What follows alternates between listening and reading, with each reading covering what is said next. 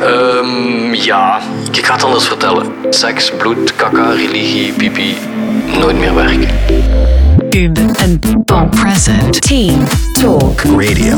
Welkom bij Team Talk Radio, de podcast van PUB, aflevering 3, Shockvertising.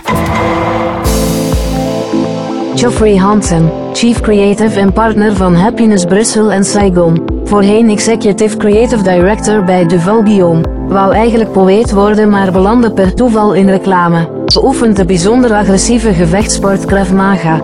Is verder ongevaarlijk. Houdt ook van golfsurfen en tourskiën.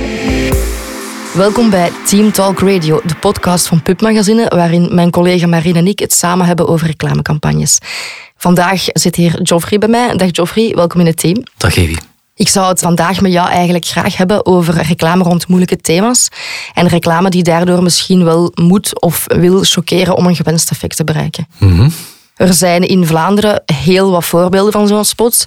Ehm, er zijn heel wat spots gemaakt ook voor ouders van verongelukte kinderen. Ehm, spots die jouw bureau Happiness hebben gemaakt.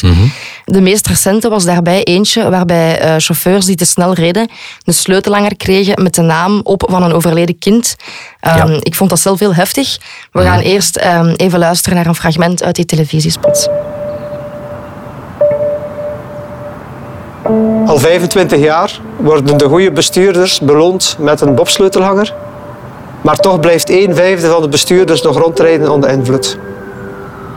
Voor hen hebben we een sleutelhanger van Axel, Philippe, Olivier.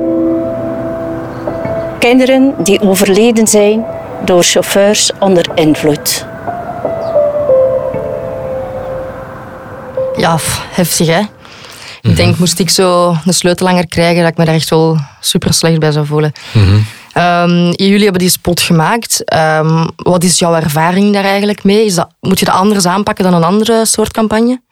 Oh, sowieso. Ik, ik denk, de vraag is heel moeilijk, Evie, omdat het antwoord is gewoon moeilijk. Eh, Zo'n dingen maken zijn echt moeilijk. En vooral omdat wij altijd opnieuw, allee, bijna altijd opnieuw, werken met echte ouders van verongelukte kinderen. Ja. En dat vraagt dus een totaal andere aanpak dan zomaar een spotje gaan opnemen. Want in dit geval had je het echte werk met de politie samen Ja. waarin dat je echt de confrontatie ziet van mensen die zo'n sleutel krijgen. Dat was zo die ehm, case movie die erbij ook werd gemaakt. Hè? Ja, dus geen echte case movie, maar Ja. eigenlijk hebben we een verslag gemaakt van wat er ter plaatse gebeurd hebben. We Ja. mochten met eh, drietal controles in totaal meegaan. En dan mensen die echt ja, werkelijk positief waren, die kregen dan zo'n sleutel. En dan, Ja. dan heb je meteen ook het effect. Maar dat is helemaal anders dan een film maken waar ook echte ouders in zitten. Dat is het moeilijkste deel. Mhm. We zijn allemaal... We kunnen heel snel komen in hun gevoelens. Ik ben zelf ook een papa natuurlijk. Dus het moeilijkste is je emoties onder controle houden tijdens zo'n opname. Ja. ja, ik kan me dat echt wel inbeelden sowieso. Jouw basisvraag hè, is chockeren. En ik vind dat het de kern van dit debat hier eigenlijk. Ik, Ja, ja, ik, ik vind dat niet chockeren. Mhm. Ehm, ik vind dat wel confronteren. En ik vind confronteren en chockeren niet hetzelfde. Ja. Ehm, het is meer dan een semantisch verschil. Eh, confronteren, ik vind het veel confronterender dat we maar blijven rijden eh, met eh, we drinken en. Ja. we rijden. We, we rijden en we checken ons mails, we checken ons Instagram en noem. Ja. maar op.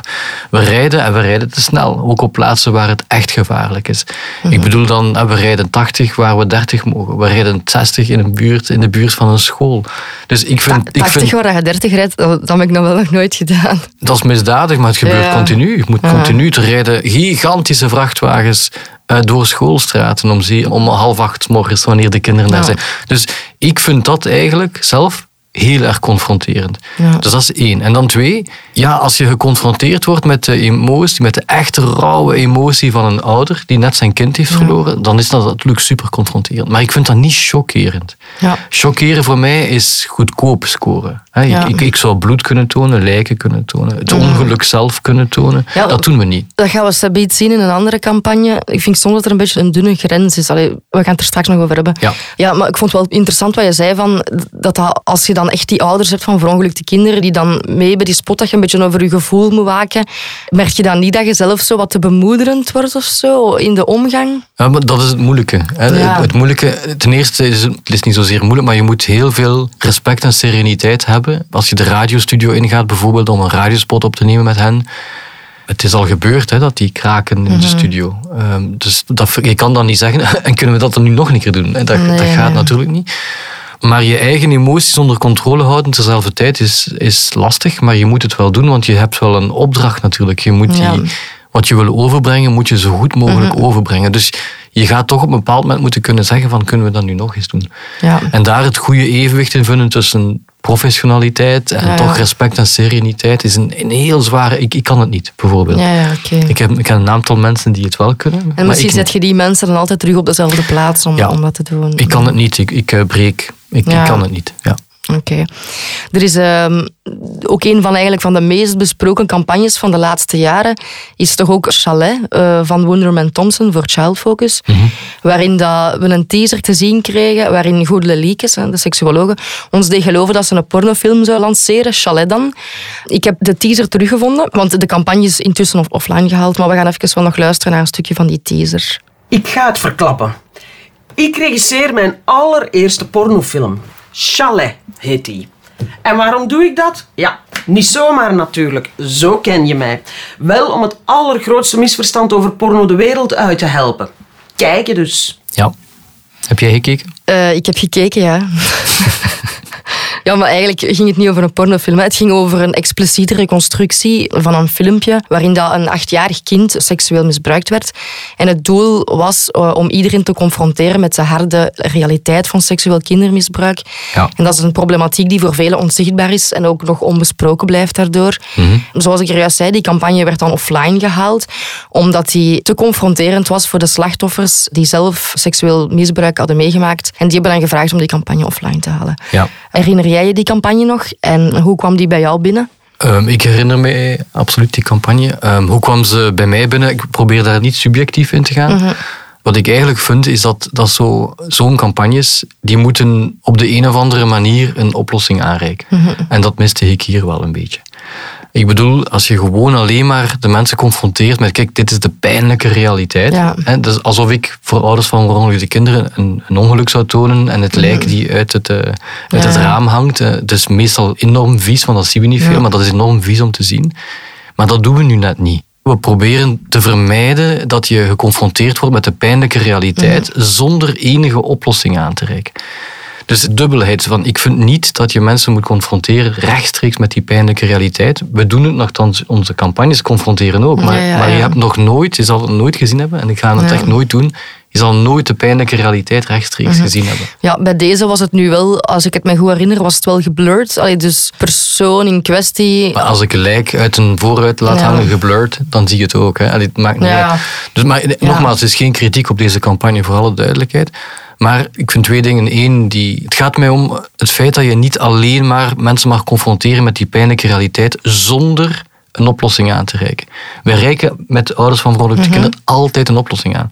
We geven zelf vaak op het eind van de film een, mensen weer die tot inzicht zijn gekomen. Je gaf bij de non-bobsleutel, de, de sleutelhangers ook, heb je mensen die zeiden, ja, die kinderen die zijn gestorven, ik had dat kind kunnen doodrijden, want ik ben nu positief. Dus ik heb vaak een gevoel bij, en dat is misschien voor mij ook het verschil tussen chockeren en confronteren, is dat bij chockeren heb ik vaak zo van, ja, maar en wat wil je nu dat ik doe? Allee, je hebt me Ja. nu...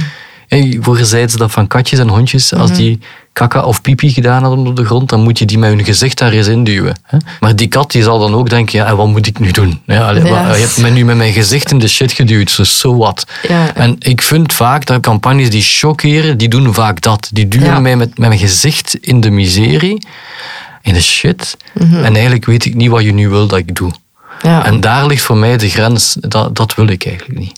Ja, terwijl dan 1 juli campagne voor ouders van verongelukte kinderen is dan eh, duidelijk hetgeen dat je wilt op het einde dat de persoon het niet meer doet. Ja, maar er is ook een oplossing. hè. Je kan ook gewoon geen alcohol drinken. Snap je? Hè, Want bijvoorbeeld hier, ja, Ja. de kinderen worden misbruikt. Ja. En wat wil je dat ik doe om dat te voorkomen? Dat is mij Mhm, geheel onduidelijk. Zo, wat moet ik nu doen? En bij ouders van verongelukte kinderen hebben blind meters Mhm. gemaakt. Van, je bent je misschien niet bewust van het feit hoeveel meters je mist als je sms't of je Ja, ja. Instagram checkt terwijl je rijdt. Hier is een tool en maak jezelf eens nu bewust van hoeveel Ja, je dat mist. is waar. Dat vond ik ook wel een heel straffe campagne. Dat je inziet van, als ik die woorden type, zit ik eigenlijk al zoveel verder. Ja. En zijn er zoveel dingen dat ik niet gezien Ja, heb. dat is een oplossing aanreiken opnieuw. Dus, dus Ja, ja. het is confronterend, het is, super confronterend, zeker met die ouders. Maar we reiken altijd ook op een oplossing aan die haalbaar is. Zelfs Ja. al is het zoiets evident als rijd wat minder Ja. snel. En probeer jij daar dan als creatief directeur altijd over te waken dat dat wel gebeurt? Sowieso, dat, dat, Mhm. dat is één ding waar ik over waak. Het, het tweede waar ik over waak, je moet weten als iemand bij ons op bureau eh, komt met een idee voor ouders van verongelukte kinderen, dan ben ik hypersceptisch. Ehm, vaak zelf lichtjes paranoia. Omdat ik denk dat te veel agentschappen en te veel creatieven, en for all good reasons, ehm, ja, non-profit en, en dit soort onderwerpen gebruiken om creatief een soort vrijheid te gaan ontwikkelen. Ja. En eigenlijk niet echt om de problematiek aan te pakken. Ja. En daarom dat we in ieder geval bij Happiness hebben besloten dat dit soort werk alleen maar mag vanuit persoonlijk streven. Punt. Dus er moet een persoonlijke reden zijn waarom je dit doet. Bij Happiness, eh, nog voor ik er was, heeft altijd van in het begin gewerkt voor ouders van verongelukte kinderen, omdat de CEO van Happiness nu eenmaal betrokken partij is. Zij heeft haar broer verloren in een ongeluk. Oké. En heeft toen besloten om die organisatie, die toen piepklein was, Mhm. te helpen. Omdat zij zelf rechtstreeks betrokken partij is. Ik heb Ja. niet één, niet twee, maar drie goede vrienden verloren in het verkeer. Voor mij is dat gewoon een persoonlijk streven. Ik, ik Mhm. Ja. wil iets doen. En dat is ook de reden waarom dat we heel vaak ouders van verongelukte kinderen gebruiken. Mhm. Het is confronterend, maar ook het maakt deel uit van hun rouwproces. Ja. Heel veel ouders hebben er heel veel aan om het gevoel te hebben dat ze iets kunnen doen opdat iets gelijkaardig eh, zou kunnen voorkomen worden. Ja, ja. Dat speelt ook een beetje in zo op het herkenbaarheid. Dat raakt mensen die zoiets hebben meegemaakt nog extra hard. En misschien is dat wel wat reclame moet doen dan. eh, Vertrekken vanuit een soort van herkenbaarheid en eh, Ja. kwetsbaarheid dan. Maar ik heb nog nooit een ouder gehad die een kind heeft verloren in het verkeer, die ons heeft gebeld met de vraag om een campagne stil te leggen. Nee. En ik denk dat daar dan het grootste verschil zit tussen ouders van verongelukte kinderen en chalet. En dat heeft voor mij te maken met wat, op welke manier breng je het eigenlijk. Oké, oh, ik ben echt wel benieuwd wat je dan van de volgende spot gaat vinden. Ehm, dat was de spot van eh, Publicis eh, voor ALS Liga. Ook die spot kwam echt super hard binnen bij het grote publiek. Dat is eigenlijk een spot waarin dat een man in een rolstoel zit met de spierziekte ALS. En hij ziet een kind verdrinken, maar hij moet eh, ja, spijtig genoeg hulpeloos toekijken, want hij kan niks doen. Ja, die heeft ook echt zoveel mensen verroerd. Allee, de VRT wilde die spot zelf niet uitzenden, dus die is niet op tv geweest op eh, VRT. Uh, we gaan even luisteren naar een fragment uit de televisiespot. En daarna heb ik ook nog een stukje van de radiospot. Hoe voel jij je nu? In het lichaam van een ALS-patiënt. Help het onderzoek vooruit. Doe een gift op als.be. Ik ga ook eerst nog eens de, de radiospot, want ik vond hem eigenlijk ook te tof, is misschien een verkeerd woord. Maar ik vond hem eigenlijk ook wel te goed om, om niet te laten horen. Ja. Allee, ziet u daar nu eens zitten? Voor de tv hangen een hele dag. Als een plant, een slappe vod, dat kun je wel. Maar iets nuttigs doen? Oh, oh, dat is te veel gevraagd, hè? Zelfs uw vrouw wordt niet meer blij van u. Je gaat dat zien en straks bolt hij het af. Eigenlijk ben ik gewoon een blok aan het been. Maar binnenkort ben ik dood en dan zijn ze van mij vanaf. Zo gaat het in het hoofd van een ALS-patiënt. Help het onderzoek vooruit. Doe een gift op als.be. Waar ik hier dan direct aan denk, is wel de- op dat einde van ehm, doe een gift. Dan reikt je ook wel een oplossing aan, hè? Die stilte. Ehm, ja, ik ga het anders vertellen. Ik denk dat 90% van alles wat gemaakt wordt in onze industrie onzichtbaar is. Ehm, wat een gigantische geldverspilling is en tijdverspilling. Dus op zijn minst was dit niet onzichtbaar. Dat is het goede nieuws. Ja. Het wat mindere vind ik zelf weer eigenlijk identiek hetzelfde als wat ik daar juist gezegd heb. Dus ofwel ga je dit nu herhalen of ga je het straks wegknippen. Maar, maar ik vind het een beetje hetzelfde. Het is niet omdat je zegt doe een gift en je weet wat doen, dat er een link is tussen wat ik, tussen wat ik zie en doe een gift. Die man zit in zijn stoel en zijn zoontje, vermoed ik, of neefje verdrinkt en hij kan niks doen. En wat gaat mijn gift daar nu aan veranderen? Mhm. Ik bedoel, ik ga Ja. het onderzoek steunen, maar die man zal dan altijd in zijn stoel zitten en zijn zoon zien verdrinken. Dat gaat op zich... Ja. Terwijl die ouders, had die bestuurder geen drugs genomen, dan was die zoon er nog geweest. Dus Ja, er is een rechtstreeks ja. ik, zie, het, ik zie het Mhm. rechtstreeks ver- verband niet tussen die twee. Dus ik vind giften goed. Hè. Ja. Giftcampagnes zijn geweldig en, en heel erg noodzakelijk. Maar laat het dan daarover gaan. Mhm. Ja. dat vind, dat vind ik een beetje minder. Dus ik vind opnieuw, voor mij valt dit in de categorie chockeren. Ik, heb niet gezegd dat ik het niet goed vind. Hè. Vooral Ja. duidelijkheid voor eh, Mhm. het bureau mij morgen belt. Hè. Daar gaat het hier niet over. Het is op, op zijn minst niet onzichtbaar. Dat is het Ja. goede. Ehm, maar als het gaat over chockeren versus confronteren, dan vind ik dit in de categorie chockeren. Ja, want ja, reclamemaker Marc Fauconnier vond bijvoorbeeld die spot ook te hard. Had hem verteld in een interview met het Nieuwsblad. Hij zei dat het slechte gevoel eigenlijk, waar de mensen na de spot mee blijven zitten, zou een call to action zelfs verhinderen. En die call to action is dus bij deze het storten van het geld. Hij vindt dat wie dat iets constructiefs wil bereiken, zoals een gedragsverandering of het geld inzamelen, eh, dat mensen eigenlijk juist een positief gevoel zouden moeten overhouden. Ja, maar ook daar weer zonder te overdrijven. Ja. Ik, bedoel, ik bedoel daarmee, ik heb het ook daar straks gezegd, van, ik vind ook, wij proberen op het einde altijd toch te eindigen met mensen die tot inzicht komen. Mensen Ja. die het snappen, mensen die, ah ja, dat is waar, ja, dat, Mhm. dat moet ik eigenlijk niet doen. Ook bij Blind Meters, die eigenlijk een tool is, Ja. hebben we eigenlijk mensen hun laatste berichtje die ze verstuurd hebben in de auto laten wandelen. Ja. En dan voel je gewoon hoe die tot inzicht komen van Ja. 800 meter wandelen voor één berichtje om te zeggen dat ik iets later ga zijn. En je laat ze die 800 meter Ja. wandelen, letterlijk, op, op een autostrade. Dat is super confronterend, maar op het einde voel je van, ja, ik, ik, ik, moet, daar, ik moet daar echt mee stoppen. Ik mag dit niet doen. Nee. En als Marc Fauconnier dat bedoelt als positief, dan, dan ben Ja, ik het ja, ja. ermee eens. Maar ik ben het er niet mee eens Mhm. dat een confronterende boodschap hip hip hoera positief moet zijn. Want dat wordt vaak te eng geïnterpreteerd en dat wordt positief. En daar ben ik het dan niet mee eens. Maar die nuance dat je juist aanhaalde, van dat je effectief wel eh, op het einde mensen hebt die inzicht hebben en die zoiets hebben van ik ga dat niet meer doen. Want ik heb dat ook wel vaak met, met zo sms'en achter stuur of zo. Dat je als je zo'n campagne ziet, denk je echt, dan denk je echt een week, ik ga het niet meer doen. En, allee, Tot, tot je het weer doet. tot je het weer doet. Maar het is echt zo. Maar, En dan achteraf denk je wel, oh, ik ben een stomme kiek. Mhm. Ehm, heb je niet schrik dat dat maar zo'n blijvende, allee, zo een korte tijd een impact heeft? Ja, natuurlijk heb ik daar schrik voor. Maar, Ja. maar opnieuw, hè, ik, ik, als elke campagne die we maken één leven redt, Mhm. eentje, Ja. dan, dan is het gewoon ongelooflijke winst. Allee, dat, dat, dat is ook wat die ouders zeggen. Als ik, als ik wat ik hier nu doe, gewoon één leven red. Het probleem is dat je het nooit weet. Ja. Je weet het niet. Hè? Misschien heeft Nee. iemand besloten, ik ga het nu niet doen. En nu, eh, was die misschien anders gestorven. Ja. Maar dat, dat is nu eenmaal een soort resultaat waar je geen controle over hebt. Maar één, één leven is genoeg Ja. voor mij. Dus zelfs al is het waar. tijdelijk gedurende één week. Ja, wel een beetje in, in hetzelfde kader. Ehm, ik, ik vroeg aan jou over een campagne was die je graag wil aanhalen. En je hebt mij deze gestuurd. ehm, Other People Make Mistakes. En dat is een spot van de regering van Nieuw-Zeeland tegen hardrijden.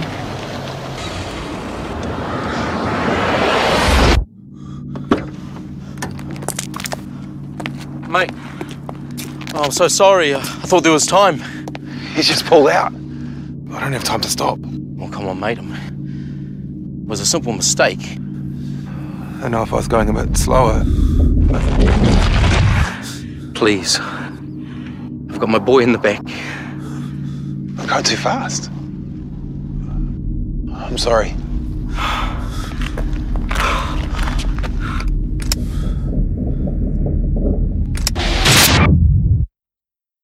Goh, dat vond ik zo... Allee, eigenlijk echt wel goed gedaan met die auto die dan zo... nog Ja, het is een simpele film. Hè. Het is geen actie, het is geen eh, grote gedragscampagne of zo. Het is een simpele film, maar hij doet zo ongelooflijk veel dingen goed. Ehm, ten eerste vind ik hem enorm provocerend. En, en wat ik bedoel met provoceren, omdat ik denk dat alle goed werk, en zeker in deze categorie, moet provoceren. Maar provoceren wordt vaak verkeerd geïnterpreteerd. Ik bedoel niet met provocatief. Eh, ik bedoel geen seks, bloed, kaka, religie, pipi. eh, Ja. Dit soort eh cheape provocaties, dat bedoel ik niet. Maar wel doen nadenken. In je hoofd, provoc- in je hersen iets provoceren. En dat doet die film geweldig, want die zegt namelijk niet, rijd niet te snel. Dat hebben we al heel veel gehoord. Doe dat niet, want je maakt een fout als je te snel rijdt. Ja. Wat deze film doet, is zegt, rij niet te snel, want andere mensen maken fouten. Ja. En dan ga je niet op tijd kunnen stoppen. Ja, en dat ligt dan eigenlijk de fout eigenlijk niet bij je eigen. Hè? Niet rechtstreeks, ja. niet rechtstreeks, maar je snapt wel natuurlijk van ja, als ik niet te snel rijd, kan ik wel tuurlijk. stoppen. Maar en dan, ja, hoe het gemaakt is, die confrontatie met die vader die een fout gemaakt heeft, die een zoontje heeft van achter, die zegt van kunnen we dit nu nog even bijsturen, want Mhm. ik heb een zoontje mee. Ja, echt heel... eh, Die laatste blik naar dat kind en dan weten dat het gedaan is. Eh, Ja. ik, ik sta helemaal Ja. in kippenvel hier in deze kleine Mhm. studio. En, en, dus ik vind dat hij heel veel dingen tegelijk doet. Hij provoceert, hij is slim, hij verandert het perspectief op een probleem. Mhm. En ik denk als je wil ehm, telkens impact maken, dat je ook regelmatig een nieuw perspectief moet nemen op hetzelfde probleem. Ja, nou, ik vond hem ook echt heel straf. Oké, top. We gaan over naar de volgende rubriek. Yes. And now, the Lotto Trekking. Ik heb zes vragen. Jij mag er daar drie van uitkiezen, zonder dat je weet welke het zijn. En ehm, daar mag je op antwoorden. Voor welk merk zou je graag eens werken? Wel, ik zou graag. Eh, er popt niet meteen een merk in mijn hoofd, maar het gaat wel komen. Maar ik zou eigenlijk heel graag werken voor een merk waarvan ik vind dat ze geen goed werk doen. Ehm, om- omdat ik het. ehm, ja, ik vind dat altijd een geweldige uitdaging dan. Maar bijvoorbeeld zo, ja, een waspoedermerk die het echt niet goed doet. Ja, zo. Een ja. waspoedermerk die nog steeds vastzit in dan, van ik ben witter dan jou. Ja.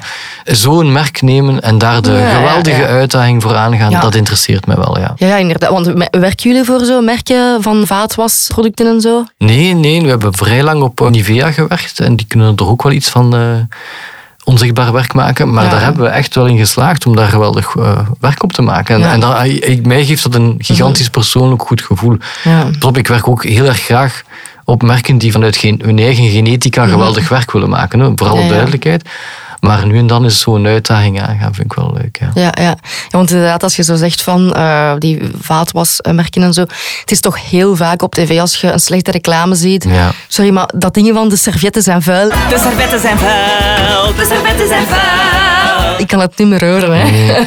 Maar dat is de grote paradox in ons vak, is dat je, je reclame hoeft niet geweldig te zijn om te werken. Nee, ja. Eh, Als het heel middelmatig is, eh, mensen haten het eigenlijk voor een stukje of zijn Mhm. bijzonder ongeïnteresseerd in jou, maar je herhaalt het genoeg, dan blijkt het Ja. psychologisch toch te werken. Ja, ja. Ehm, voilà, we gaan over naar de tweede vraag.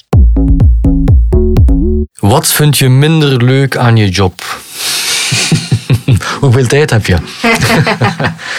Ehm, nee, ik doe mijn job heel erg graag. Ik denk wel dat creatief directeur zijn wordt onderschat in de zin van dat is eigenlijk niet zo'n plezante job. Omdat je hebt nooit een goede dag. Er bestaat gewoon niet een goede dag.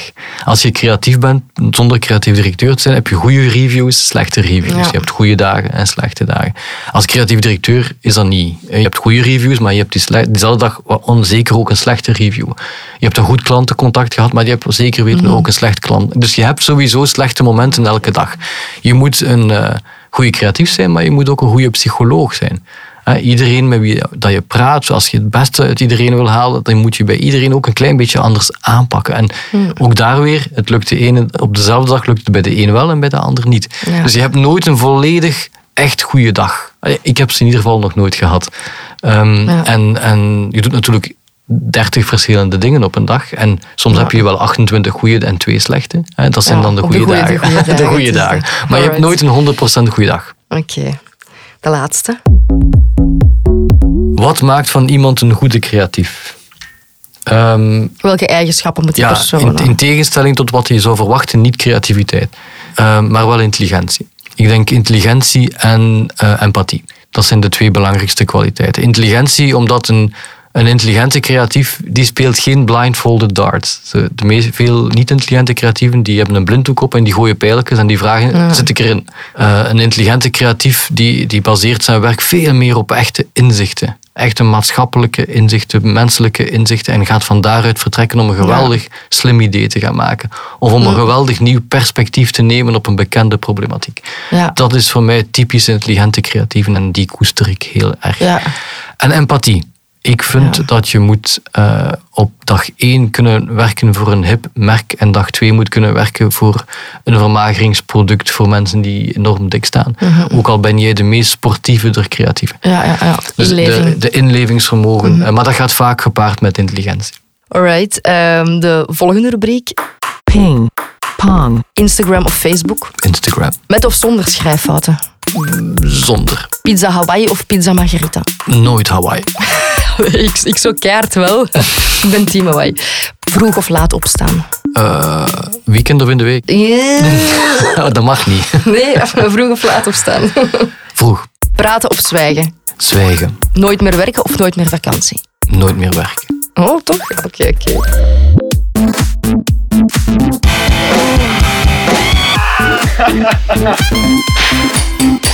Deze rubriek noemt carte blanche. Hierin heb je de tijd om te zeggen eender wat je maar wilt. Maar het thema was confrontatie, eigenlijk confronteren. Dus, dus ehm, ehm, ik heb eigenlijk een confronterende eh, gedachte in mijn hoofd al twee jaar, ehm, sinds COVID. Mhm. En ik wil eerst zeggen, ik, ik heb uiteraard, ik zeg dit met alle respect en, en alle liefde voor mensen die iemand verloren hebben in COVID. Ik wil niet disrespectvol zijn Mhm. eh, in wat ik zeg. Maar ik vind COVID geweldig. Ehm, ik vind dat COVID ehm, ons, de mens, een les leert. Ehm, wij mensen denken van onszelf dat wij zo geweldig zijn. En, en we denken dat al eeuwen, hè, dat wij zo geweldig zijn, dat wij de intelligentste der soorten zijn en, en dat de planeet ons bijna dankbaar mag zijn. Maar dat is gewoon niet waar. In de, in de, in de, in het tijdstip van het universum is de mens iets heel toevallig en iets heel tijdelijk. En COVID bewijst dat. Je moet de, de besmettelijkheid van COVID combineren met de dodelijkheid van ebola en it's all over. Het is gedaan met ons. Het is gedaan. Dus ik vind dat, dat COVID ons echt massaal, radicaal met onze voeten op de grond zet. En ik denk dat wij mensen eh, daar dringend, maar dan ook echt dringend bescheidener moeten worden. Dat is een, een mooie gedachte om af te sluiten. Ub en Pong presented Team Talk. Radio. Radio. Dit was Team Talk Radio. Tot de volgende. Dag en voorzichtig rijden. Is goed, doe ik.